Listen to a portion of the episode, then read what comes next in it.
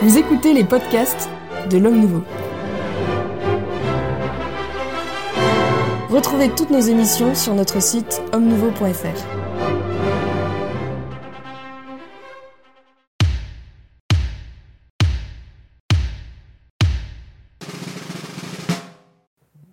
dans le Club des Hommes en Noir, une émission de débat et d'analyse sans langue de bois et sans langue de buis surtout.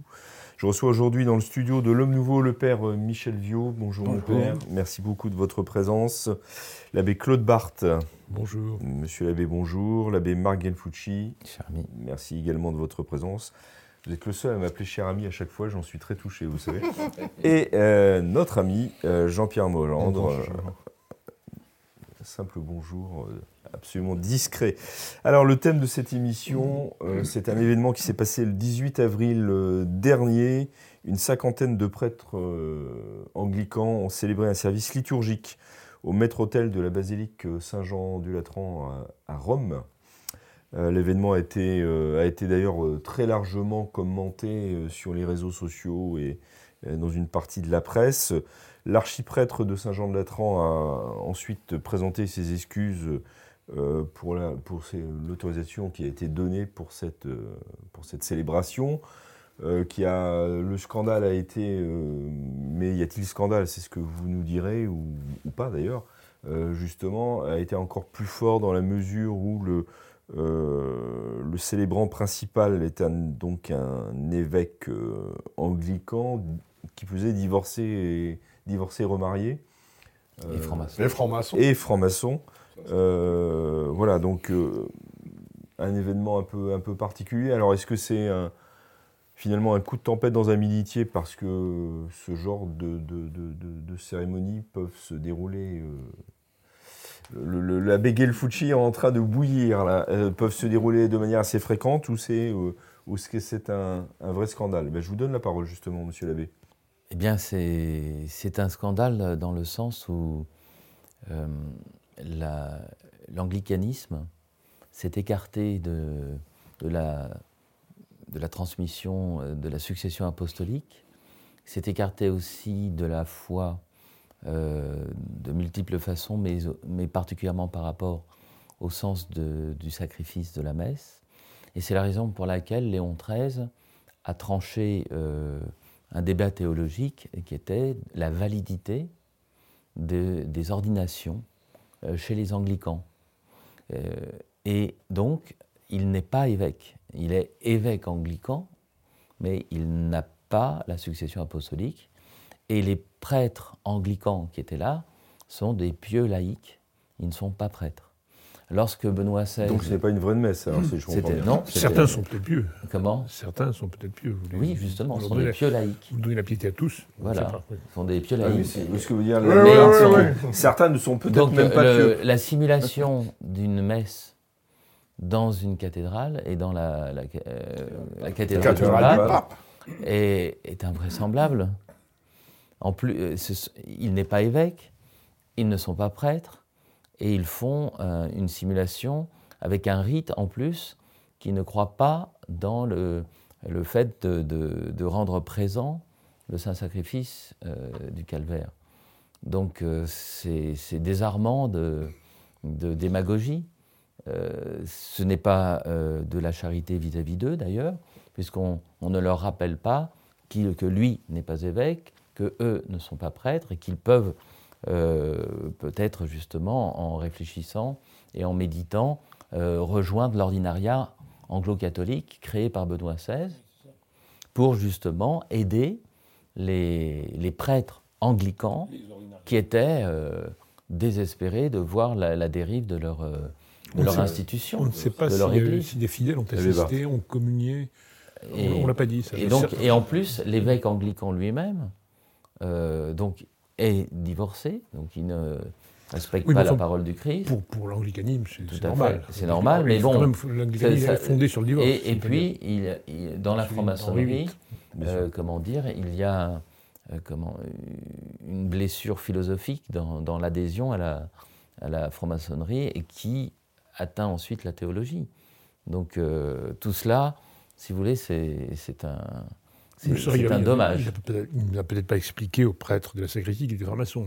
Non, non, Non, mais Mais- En, revanche, Mais moi, pour le, le cœur du manque de charité, de, de laisser par démagogie un, un acte euh, écuménique euh, au sens euh, extrêmement large, c'est de ne pas les attirer vers la fidélité à la succession apostolique, à l'ordination vraie et à la Sainte Messe.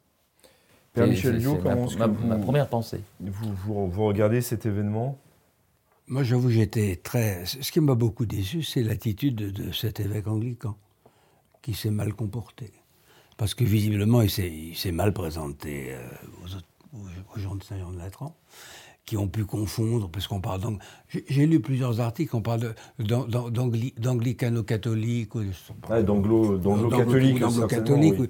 oui. Bon, tout ça, c'est pas. Il a, il a pu. euh, donc, euh, ce qui m'ennuie, c'est- l'évêque. Parce que je pense que les gens de Saint-Jean de Latran et, les autorités romaines ont été dupés, ont été trompés. Et, et ça, personnellement, euh, de la part de cet évêque, je trouve que c'est tout, à fait, tout à fait normal. La question, la question euh, de divorcer, remarier, euh, ils ont une autre discipline. Le, le sacrement, c'est pas un mariage, le, le mariage n'est pas un sacrement, et bien qu'il implique l'indissolubilité, mais enfin, ils ont une autre discipline. On remarie pas comme ça quelqu'un qui a été euh, divorcé. Il y a une euh, commission spéciale, comme il y a dans l'Église luthérienne. Moi, j'ai présidé pendant plus de 20 ans, alors je connais. euh, bon, mais euh, si, si vous voulez, euh, déjà, l'e- l'erreur, c'est d'avoir voulu célébrer la messe il y a une raison. la messe à Saint-Jean-de-Latran. Bon, alors, le, ça, fr- franchement, euh, bon, en plus, euh, je peux en parler facilement, puisque vous savez que j'étais dans son cas. Puisque j'ai été évêque, luthérien et franc-maçon. Et de, de loge qui dépendait de la Grande Logie d'Angleterre. Donc, euh, choses sont. Bon. Mais jamais me serait venu à l'idée euh, de demander de célébrer euh, une messe, euh, aussi bien d'ailleurs euh, luthérienne que, que catholique, dans, dans un édifice catholique et surtout dans une cathédrale, compte tenu du fait qu'il y ait un problème entre euh, l'Église catholique et la franc-maçonnerie, y compris la Grande Logie d'Angleterre, puisque les, les- textes pontificaux n'ont pas fait de distinguo euh, entre... euh, voilà. Mais, euh, et, et- et qu'en particulier, si on prend le Code de canon de 1983, euh, où effectivement il n'y a plus d'excommunication automatique, le point quand même qui reste, c'est là que vraiment cet évêque anglican est désarmant, euh, c'est que euh, le cardinal Ratzinger euh, disait que ça restait un péché grave qui éloignait de l'Eucharistie. Or, il célèbre l'Eucharistie, et en plus en utilisant une liturgie qui n'a pas le droit de célébrer, puisque c'est la, liturgie catholique. Euh, de quel droit euh, il fait ça? Euh, Il est dans une église où je sais bien que les 39 articles, c'est ce qui permet d'avoir une haute église, euh, ce qui a donné Newman d'ailleurs, hein, et puis une autre église qui est plus proche des, réformés. Mais enfin, euh, euh, ce genre d'embrouille ne se fait pas. En plus, il appartient à un groupe que je connais bien, qui est le groupe de Porvaux. Euh, il, y avait, a, deux- groupes protestants qui ont euh, un but différent. En- sur le continent, en France, c'était longtemps, enfin c'était Loyenberg, la, concorde de Loyenberg, et dont le but était l'union des protestants entre eux. Et pour Vaux, c'était euh, les épiscopaliens, c'est-à-dire la Scandinavie et, aussi les anglicans et les épiscopaliens, qui euh, pensaient que l'œcuménisme, pour eux, c'était d'abord la recherche de l'unité avec Rome. Ah oui, et, et ça donc c'était la priorité. Et moi, si vous voulez, c'est la raison pour laquelle, quand j'étais installé comme inspecteur ecclésiastique, donc ce qui est l'équivalent d'évêque. j'ai demandé la présence de l'archevêque d'Uppsal. Parce que euh, si Léon XIII a condamné, enfin a dénoncé la validité, il n'a jamais rien dit sur les ordinations suédoises. Pourquoi? Parce qu'il y a une continuité historique, mais évidemment canoniquement douteuse. Hein, Hein, bon, voilà. Alors, Jean- ça Jean-Pierre voilà. voulait- non, oui, non, mais ça, voulait je, trouve qu'il a mal agi. Il a mal agi à la Enfin, fois comme, pas- comme évêque, cet évêque a mal agi comme évêque anglican. Euh, c'est un manque de courtoisie euh, par rapport à Rome. Et euh, vis-à-vis de la Grande Logie d'Angleterre, il a aussi mal agi parce qu'il a dissimulé, il n'a pas dit la vérité. Et par exemple, ça, c'est un cas de, de radiation immédiate. Alors Jean-Pierre Maujean, vous vouliez Alors- réagir alors il y a, oui, il y a un une- instant, puis après je donnerai la parole à Bébart. un petit peu complémentaire, un petit peu différente. Alors moi, je n'ai pas d'avis, je ne sonde pas le rein et les cœurs de monseigneur Baker, puisque c'est de lui cet, dont, euh, de dont cet il s'agit, donc cet, cet évêque anglican. Bon. Euh, et puis, ben, euh, ça n'est pas ma confession, entre guillemets. euh, il, il fait ce qui lui passe par la tête, c'est pas mon souci. Moi, ce qui me terrifie, c'est euh, l'attitude des autorités euh, de la cathédrale Saint-Jean-de-Latran. On est quand même, on l'a dit tout à l'heure, c'est la cathédrale du pape. C'est pas, c'est pas euh, l'église à Saint-Égonec ou je sais pas quoi. C'est la cathédrale du pape. Et les personnes qui ont la responsabilité de cette cathédrale, le fait qu'un événement de ce type ait pu se produire, ben, soit ils sont nuls, euh, c'est qui cet évêque? D'où est-ce que vous sortez? Est-ce qu'on peut avoir accès à votre célébrette? Quand est-ce que vous avez été euh, sacré? Enfin, je veux dire, on, fait un peu son métier.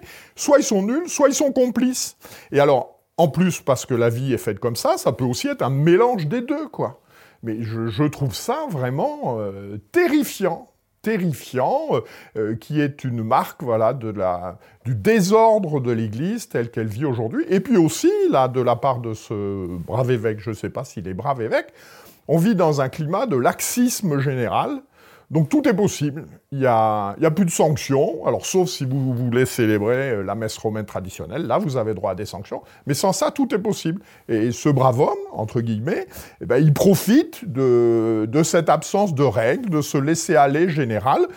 Et ben, il passe, euh, entre guillemets, à travers les mailles du filet. Moi, je trouve ça très grave. Il y a encore une chose suspecte à, à propos, à toujours à propos de lui. Je précise quand même que c'est un évêque anglican euh, traditionnaliste qui refuse l'ordination des femmes et les femmes, les femmes évêques. Il fait partie de ces évêques volants, comme on dit, qui ont été ordonnés pour justement s'occuper euh, de, de- gens euh, qui, qui, eux, qui, qui- risquent de quitter l'anglicanisme et qui vont le quitter, certainement après un coup comme ça.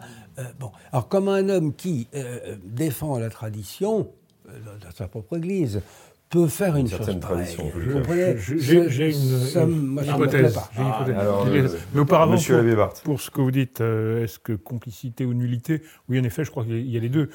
Euh, c'est vrai. Donc de la part du, de, de, De- de Saint-Jean- de Saint-Jean-de-Latran. De Saint-Jean-de-Latran. La sacristie Saint-Pierre est un peu mieux organisée, mais, pas, mais guère mieux. hein, quand même, quand on n'est pas traditionnaliste, on peut dire la messe comme on veut, pratiquement, sauf si on l'a dit individuellement, il faut qu'on célèbre. Bon, voilà. Sinon, pour le reste, euh, ça se passe très facilement. Je crois que le, le, le brave, le brave, brave entre guillemets, prêtre qui a, qui a reçu les choses a rien compris, c'est des Anglais.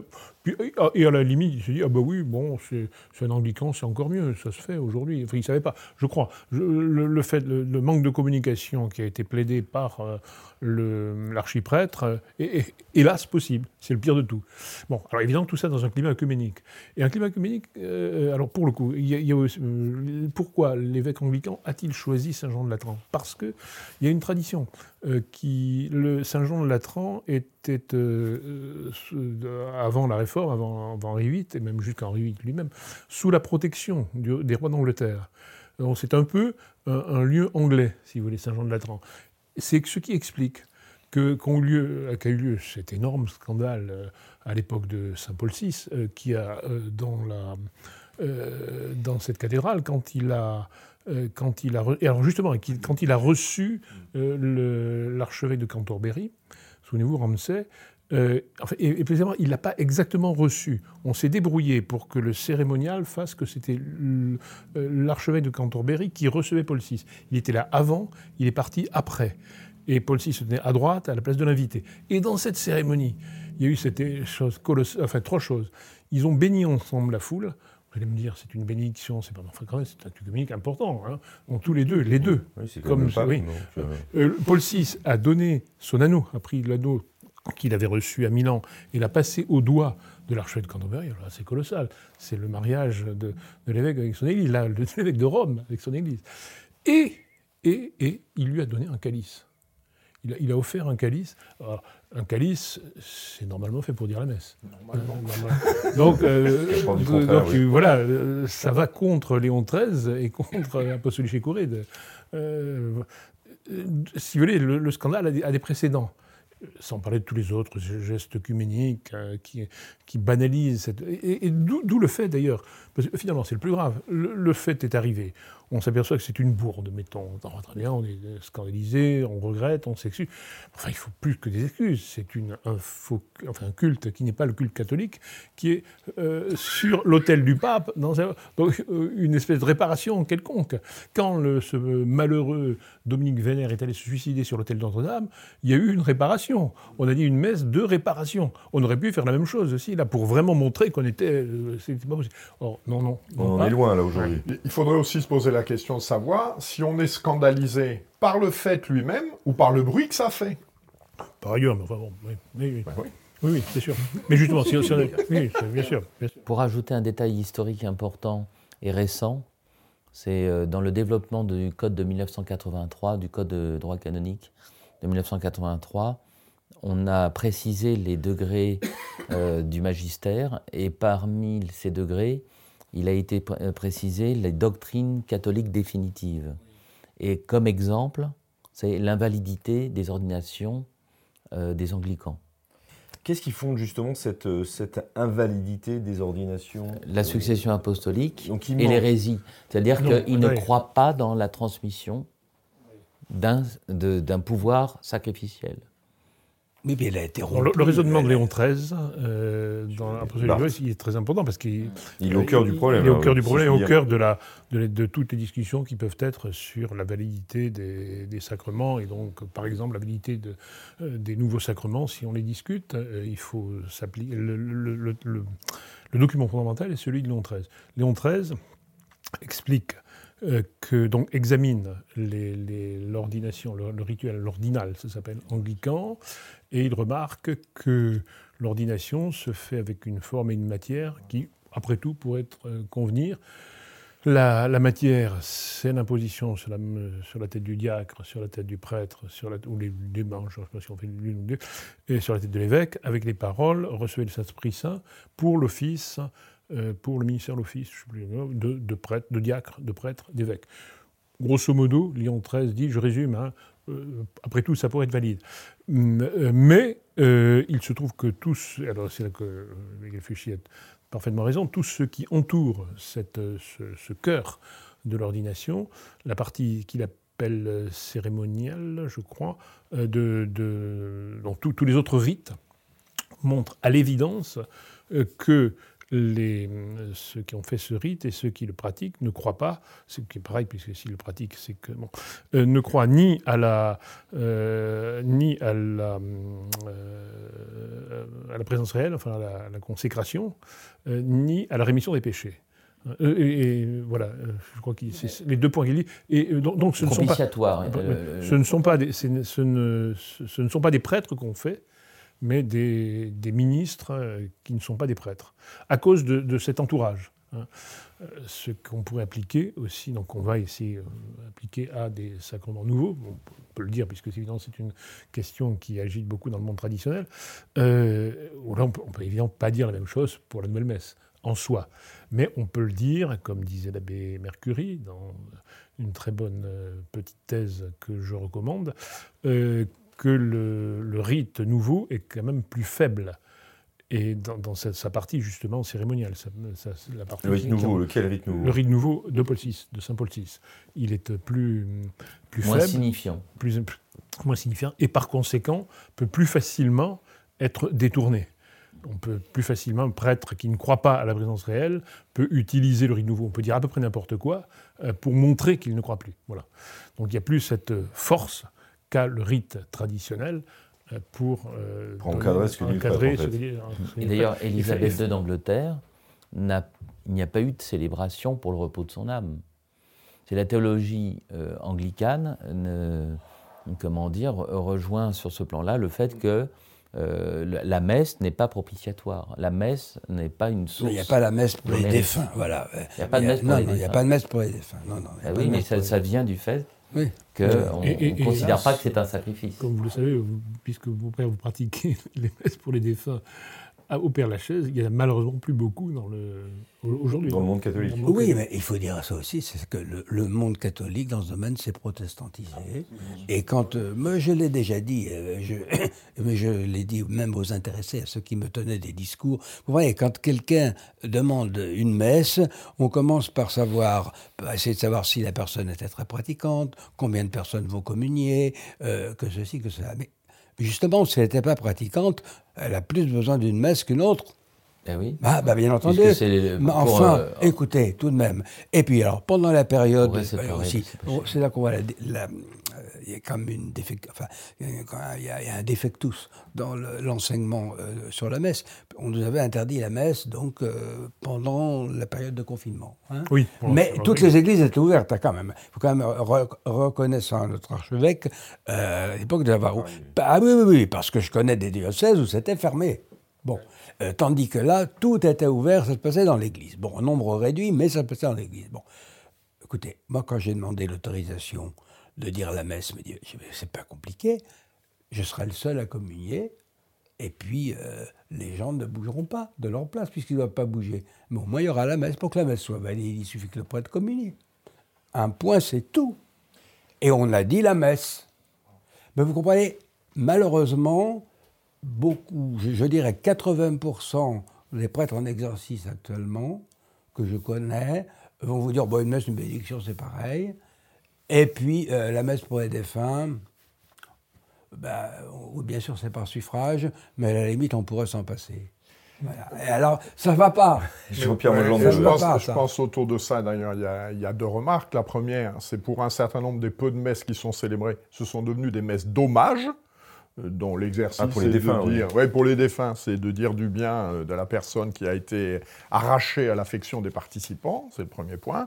Et puis le deuxième point, on, on- on revient vraiment sur cette euh, question de fond, qui est, me semble-t-il, un élément majeur de la crise que vit l'Église, c'est la crise du catéchisme. Tout à fait. C'est-à-dire que les, Ah, jeunes aujourd'hui, ça ne leur est pas enseigné. Sauf cas particulier, eh ben, ces jeunes, ils deviennent des adultes et ils n'ont aucune notion de ça. Aujourd'hui, on a une, et je pense que maintenant on est rendu à deux générations, pour qui ce sacrifice offert pour les défunts, c'est d'une autre planète, ça veut rien leur dire. Alors, si vous voulez bien, on va, on va revenir à- au monde anglican quand même, puisque le- le- l'abbé Gulfecci a évoqué le- le- la messe d'inhumation, de, de- enfin le- la cérémonie des- La cérémonie des- d'inhumation. Ah bah, c'est une cérémonie réformée. de- d'Élisabeth II. Euh, je- je- son fils va être, va être couronné, là, Sacré. va être sacré. euh, Charles III. Charles III. euh, Il ne croit ni à Dieu ni à diable. Euh, Probablement, mais ça, je vous laisse la, je vous laisse la parole. Mais le, le- le- le- le pape a offert, semble-t-il, euh, des reliques. Quel est- Oui, oui, mais il fait ça tout le temps. C'est terrible. Ça aussi, ça fait partie du climat général. Il donne des reliques à, des, à tel patriarche, à tel autre. Euh, il a donné des reliques à je ne sais quel patriarche oriental qui fêtait son anniversaire. Il aurait pu envoyer une bouteille de champagne. Enfin, bon, c'est vrai. pour- pourquoi des reliques? Bah, c'est des reliques de la Sainte Croix, Il est un hein, peu c'est plus pas religieux, n'importe quoi. peut-être, que le champagne. Oui, non, mais c'est justement pour. pour- enfin, bref. Et on se moque souvent des, des reliques de la Sainte Croix en disant que euh, on pourrait en faire des forêts. quoi Ce qui est pas vrai. et sauf que là, euh, non seulement c'est faux, parce que euh, la plupart sont des petits. échardes Ouais. qui sont pris d'une d'une véritable, d'une véritable partie. Mais là, ce qu'il a envoyé, c'est c'est une- des parties importantes et qui viennent vraiment des, des, Celle des ressources trouvé du Hélène, Vatican, la hein. Oui, oui, ouais. euh, c'est- Ouais, du sérieux. ça- oui, ça- et, et des, et des reliques assez importantes. D'ailleurs, pour honorer ce cadeau, dans la procession de- du couronnement, euh, ces, ces reliques seront portées en, en premier. Certes, certes, mais il serait meilleur d'inviter le Charles III à devenir catholique. Oui, mais attendez, écoutez, la question anglaise. Ah je la Ah, connais voilà. un peu. Ah ben oui, oui, oui, elle, elle- elle est Avec, euh, le- le- l'huile qui va être utilisée, qui sera bénie par des évêques orthodoxes. Oui, oui, non, mais ça, c'est pas grave. Ça. Euh, En plus, c'est du. Mais c'est Oui, mais pour qu'elle soit de- vraiment du Saint-Crème. qui vient de Parce que les évêques anglicans ne peuvent pas. Voilà. Oui, non, mais ça montre bien, vous comprenez, la réforme anglicane, il est faux de la faire partir d'Henri VIII. Et de. euh, Henri VIII n'a rien réformé du tout. Il s'est simplement. Il a, il a fait un peu plus que le roi de France, que fera Joseph II. Le chef de l'Église, c'est moi, voilà. Mais, mais pour la doctrine, il a strictement rien changé. Non, il est mort avant. Il a même. Non, non, non, oh, mais il ne voulait rien changer. N'oubliez pas que c'est quand même le premier prince qui s'est opposé à Luther. Ouais. Défenseur. Euh, Ah, ben, défenseur Félicité par le pape. Et, il a eu la rose d'or. Et il a eu la rose d'or. Bon, Eh ben, alors- enfin, avant les divorces, quand même. Oui, Ah, ah, ah, entre nous, écoutez, Il y a entre nous. un traité sur l'Eucharistie Oui, oui. qu'il a patronné Qui l'a patronné oui. et qui lui a valu le titre de Tout défenseur oui. Défenseur de la Ah, foi. oui, Alors, il était très ami avec oui, Thomas mais ce sont des More, fautes. hein. Oui, mais ce sont des fautes morales. Mais en ce qui, il n'est pas mort hérétique. Non, non, non, mais c'est faute morale. Il est mort schismatique, mais pas hérétique. Oui, mais des fautes morales qu'il a voulu enfin, consacrer par son Église. Non, non, non, non, non, même non. pas. Il est mort avant. Non, il est mort avant. Il- s'est- marié combien de fois Non, Non, il essayait de Non. justifier. euh, il les tuait ou il faisait, il faisait déclarer la justification. mais il n'a pas admis le divorce au sens propre. hein. C'est- Il voilà, est- il est- on il aurait est pu schismatique, mettre ça à l'annexe d'Amoris Laetitia. Voilà. Euh, le, Et le pour crime époux- est... vrai, Non, mais Voilà. pour épouser Anne VIII est Boleyn, excusez-moi, mais pour Allez, épouser, on va Anne- non, mais le pour épouser Anne Boleyn avant qu'il lui fasse couper la tête, euh, tout de même, il n'a pas voulu justement être bigame et il a fait casser son mariage par une assemblée d'évêques anglicans euh, qui ont l'a déclaré nul. Ah oui, oui, non, mais. il- Napoléon a fait le même, Non, mais.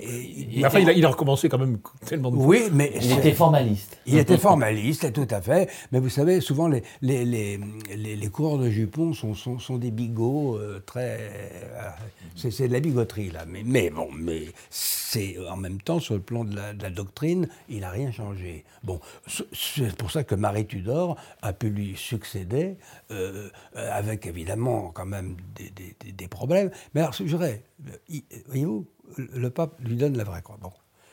Au moment où Marie Tudor, euh, euh, avant, Marie Tudor, avant que Marie Tudor ne vienne au pouvoir, il va falloir remplacer l'archevêque de Canterbury. Bon, c'est le pape Paul III qui est, là. Et c'est alors lui, euh, contrairement, à, contrairement à Clément VII, qui aurait entre nous pu casser le mariage ou déclarer nul le mariage d'Henri VIII. hein.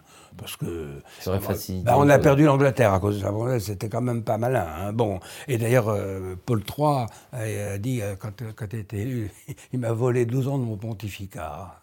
C'était la première réaction de, de, de l'oraison funèbre de Clément VII, Jules de Médicis. Bon. Euh, Paul III va nommer, alors qu'il sait très bien que Cranmer penche vers le luthéranisme, qu'il a- qu'il est marié secrètement, il va le nommer archevêque de Canterbury. Pourquoi? Parce que il sait que Henri VIII n'a rien changé à la doctrine et il espère ne pas perdre l'Angleterre. Oui, mais on était dans cette période floue où tout pouvait Oui, arriver. Mais D'autant plus que vous allez avoir après. Mais c'est ça. C'est arrivé. C'est que Édouard VI, lui, va, va faire introduire la réforme dure, pure et dure. Et, Et Élisabeth a réussi le bah coup de faire. Et justement, bah justement, parlons-en d'Élisabeth. Élisabeth, elle n'avait pas le choix. Comme elle était reconnue comme bâtarde, de toute façon, uniquement comme- par les catholiques, elle ne pouvait être que protestante. Alors on lui a dit, bon, alors la déclaration de foi, on va prendre donc celle de votre frère, Édouard VI, puisque vous êtes protestante. Elle dit, non, non, c'est trop calviniste. Et c'est là que naît l'anglicanisme. dans ce génie du- de l'entre-deux, mais qui- Voilà. mais qui est quand même. oui. Voilà, donc ça veut dire que, à l'origine même, Rome n'a pas claqué la porte à double tour, et l'Angleterre non plus. Mais pas plus qu'on l'a claqué à Louis XIV, euh, pas plus qu'on l'a claqué à Napoléon. Euh, pas à tort d'ailleurs. Mais enfin, ça une autre affaire. Ah ben j'en suis pas sûr. Napoléon. On va peut-être pas non, se non, non, lancer attendez, dans un attendez, on débat va pas sur Napoléon, non, non, non. Mais n'empêche que, non, il n'empêche que cette politique a permis les 39 articles avec justement certaines.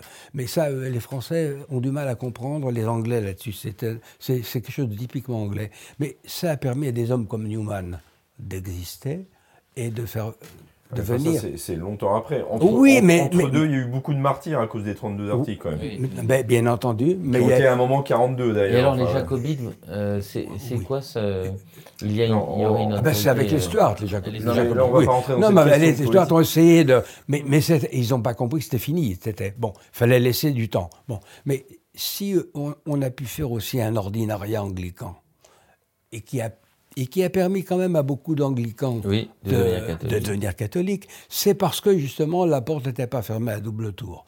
Donc moi, je, je- voyez-vous, je suis pas du tout horrifié par le fait, je suis même dans un sens heureux. euh, parce que je pense que Charles, il a beaucoup évolué. C'est pas pour rien qu'il devient roi maintenant. Ça aurait été une catastrophe s'il était devenu roi il y a 10 ans ou il y a 15 ans. Je pense qu'il a beaucoup évolué et qu'il arrive au bon moment. C'est peut-être pas, il a pas, est peut-être pas aussi pieux que sa mère, mais je sais que par respect filial et par amour filial, il fera un gros effort. Je, juste, euh, je vous donne la parole, Jean-Pierre, et puis on, on- on continue notre discussion. Allez-y. Alors, ce, puis, qui euh, est, ce qui est certain, indépendamment de ces considérations historiques, c'est que cette euh, cérémonie qui va avoir lieu, où vont intervenir, euh, mis sur un même plan, des évêques, entre guillemets, anglicans, orthodoxes, catholiques, le cadeau que fait euh, le pape à Charles III, tout ça, euh, pour Madame Michu, euh, euh, moi, Madame Michu, Monsieur Michu, euh, ça revient à mettre toutes les religions sur le même pied. Et euh, tout ça, c'est pareil. Voilà, chacun, en fonction de son histoire, bah, il est ceci ou il est cela.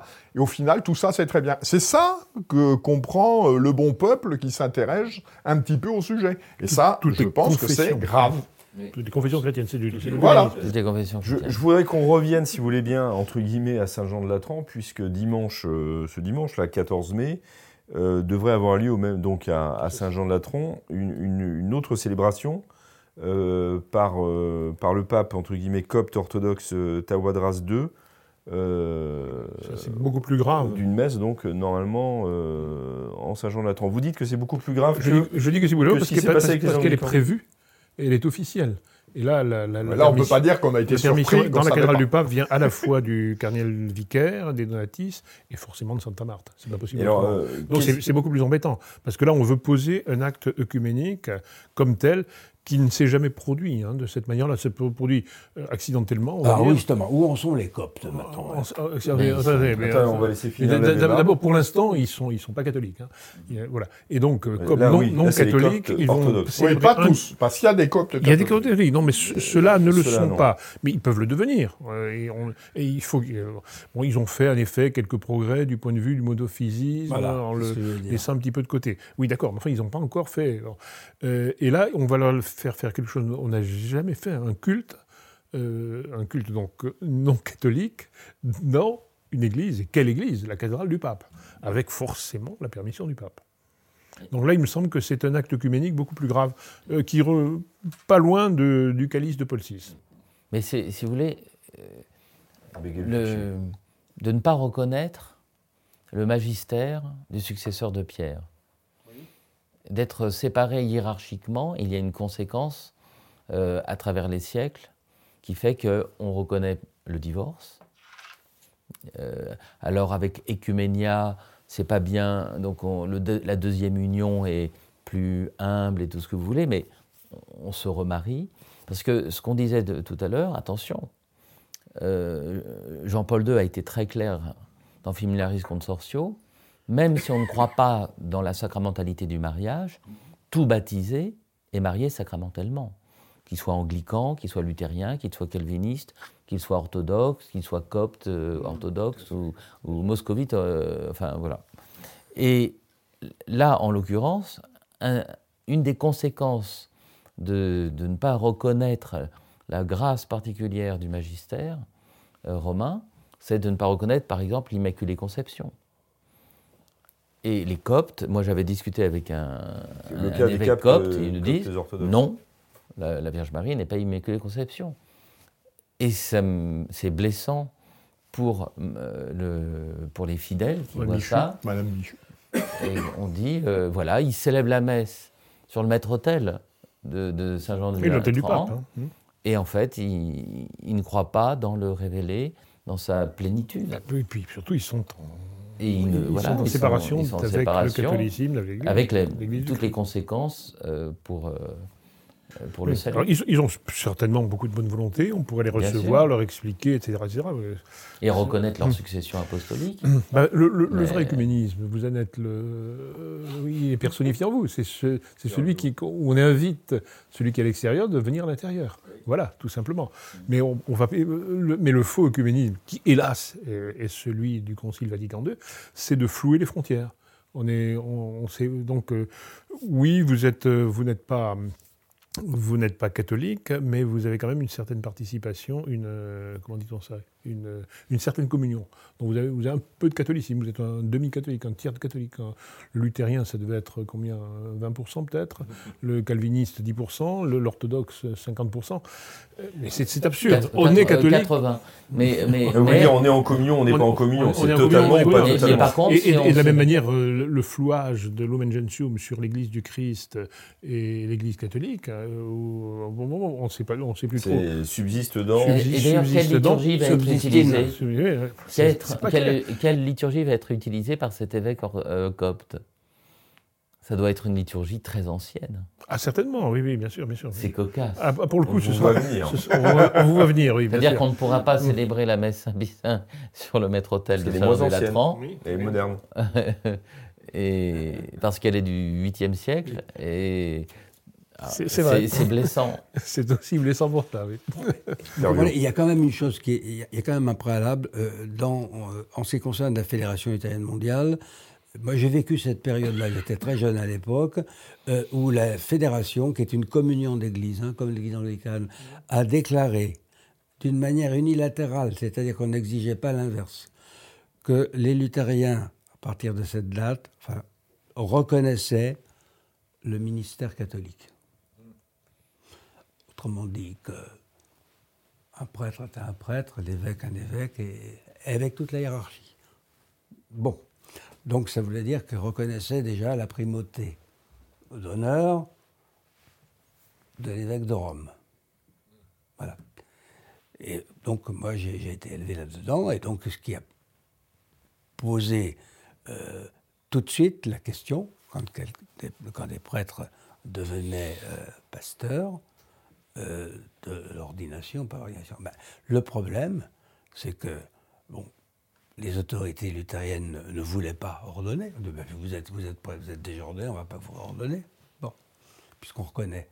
Mais c'était l'impétrant qui demandait, parce qu'il disait les fidèles ne me reconnaîtront pas comme un vrai pasteur. Voyez-vous Je dis ça parce que euh, moi, j'ai fait partie de ceux qui s'y opposaient. Bon, j'ai- heureusement, pas, j'ai pas eu, quand je me mettais évêque, je n'ai pas eu ce cas. Sinon, je m'y serais refusé. Je n'aurais pas réordonné un prêtre catholique qui voulait être. Non, pour moi, il était. il pouvait. Non. Il faut être conséquent, vous comprenez, avec. euh, bon. Et si on ne reconnaît pas, par exemple, je reviens au copte, si on ne reconnaît pas la plénitude du ministère catholique et sa vérité, tout en disant, ben voilà, moi je ne vais pas célébrer comme ça, bon, parce qu'on a une autre conception. Bon. Mais ce sont des vrais prêtres, c'est un vrai évêque, c'est c'est dans une tradition. C'est le minimum requis. Mais il ne le met pas en cause, ça. Non, ça, personne on le met pas Mais en cause. personne Non, ne mais remet ça en, en en cause. revanche, eux, souvent, remettent en cause notre sacerdoce. Sacerdoce, Ils oui. remettent en cause notre... euh, Au, au point que Mhm. les plus durs des orthodoxes rebaptisent Oui, ou reconfirment. La preuve en est que... Et là, c'est alors là, c'est vraiment. euh, comment s'appelle-t-il euh, euh, Qui a été reba- rebaptisé euh, dans la cathédrale Poutine. à- à- Oui, à- Depardieu. Depardieu, oui. Grand-père de l'Église, s'il en est. oui, non, enfin, c'est... c'est- c'est- c'est- On l'a rebaptisé. rebapti- On l'a on l'a Ah, rebaptisé. pas ça. Oui. Il était Il faut venir au Club des Hommes en Noir. Ouais. On raconte Il beaucoup faut de choses. dire qu'il était passé aussi par le judaïsme. Alors, je sais pas ce qu'on lui a fait. Mais est-ce qu'il n'a pas été reconfirmé On veut ou pas savoir. Oui, oh, écoutez, bon, les sens Mais sont- oui, non, mais c'est. c'est- Non, mais si on va chercher des cas de ce type, alors pour aller dans le sens de... Alors que, que, de- que faut-il faire pour, pour sortir de cette, euh, de cette confusion euh, sortir de l'œcuménisme Il n'y a pas d'autre moyen. On, on sent, on Clarifier. sent une revendication, là, presque Ah une ben, pancarte. Oui, je serais prêt à faire euh, des chapelets dans les églises de Paris pour euh, là, vous clarifier, clarifier les choses. Non, c'est vrai. Mais, mais, ça, mais ça, ça, on ne peut qu'y venir. Si on ne peut pas rester dans le flou. Il ne peut pas y avoir d'annonce de l'évangile dans le flou. Or là, il y a un flou sur un point très important. Il y a un flou qui empêche l'annonce de l'évangile, du coup. qui empêche l'annonce de l'évangile et qui empêche les conversions, ou qui empêche beaucoup de conversions. Parce que malgré tout, euh, la grâce suinte et ruisselle à travers. euh, Parce qu'on se moque de l'uniatisme. Euh, Alors, expliquez l'uniatisme. L'uniatisme, c'est le, hein. mais c'est le fait euh, de, de- de pousser les, des orthodoxes à devenir catholiques en conservant euh, leurs Oui, tout à fait. leurs coutumes. Et Ce alors a fait pour que les anglicans. les orthodoxes vont dire, si vous devenez catholique, ben devenez latin, mais ne conservez pas la liturgie orientale. Oriental. Mais l'uniatisme, c'est tout simplement de reconnaître euh, la primauté euh, de, de Pierre. C'est euh, Saint Josaphat. Mmh, Il- vous savez que le corps de Saint Josaphat est dans la basilique Saint-Pierre et que certains orthodoxes euh, sont horrifiés que cet individu soit là. En disant, euh, c'est un, très mauvais exemple.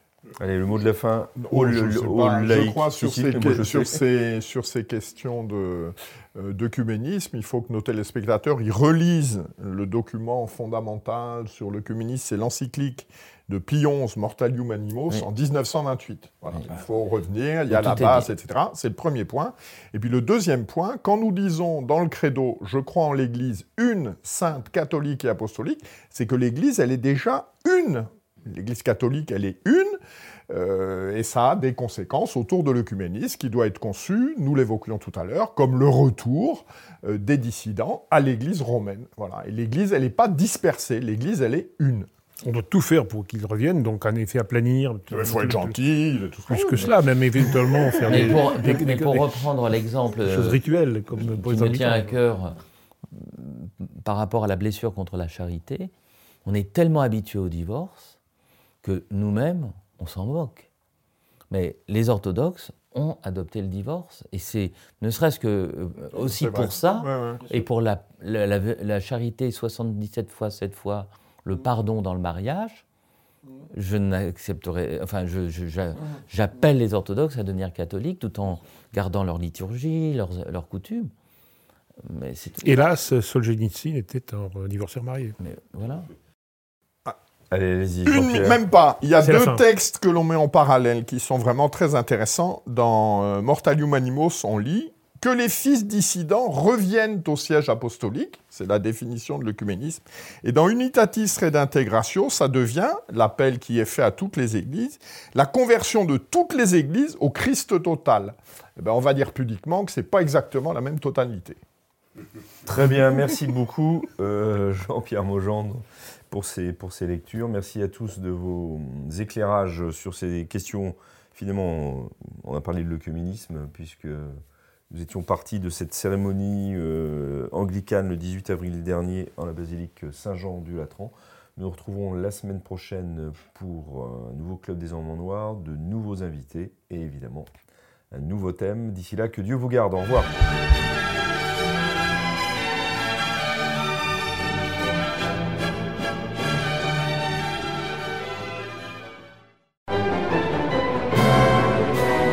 Merci d'avoir écouté ce podcast de l'Homme Nouveau.